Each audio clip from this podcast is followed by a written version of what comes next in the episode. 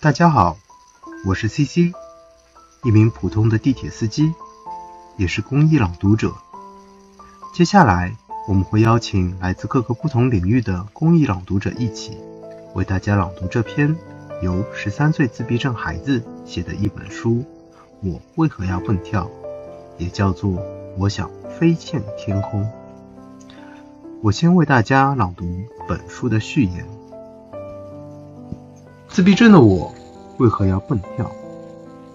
不会对话的中学生写下的内心世界。卷末附编短篇小说就在你身边。作者东田直树。序：我们的缺陷。小时候我并不知道自己有缺陷。为什么我会发现自己是有缺陷的人呢？那是因为大家都说我们。和普通人不同，让我困惑。但是，作为一个普通人，对我来说曾经是非常困难的事情。即使现在，我还是不会和人对话。我可以发出声音、读书、唱歌，但每一次和人对话的时候，词语就会突然消失。虽然拼命努力一下，有时也会蹦出一到两个单词。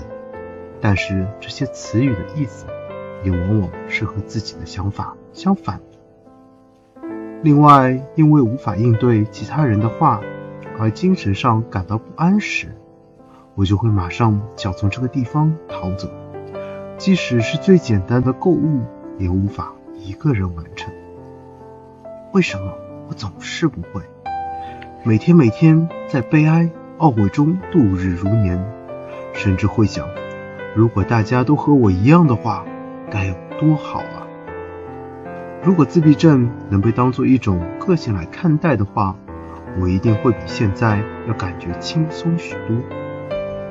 虽然有时候也会给大家带来一些困惑，但我们也要想要向未来快乐的生活下去啊！我虽然不能对话，但幸运的是，经过护姑库米学校铃木老师。和妈妈的训练，我掌握了笔谈作为交流方法，并且现在也能用电脑写稿子了。但是很多自闭症的孩子没有掌握这一种表达自己想法的方式，因此听说即使是父母，也经常完全不知道自己的孩子在想些什么。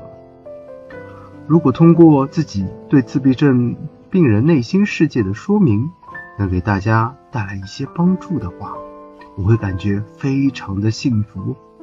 通过这本书，比起以前，您一定能把自闭症病人当做自己身边的朋友之一。光看表面是无法完全理解一个人的，我知道内心就一定能够更了解和他和睦相处。自闭症的世界对于大家来说，处处都是谜团。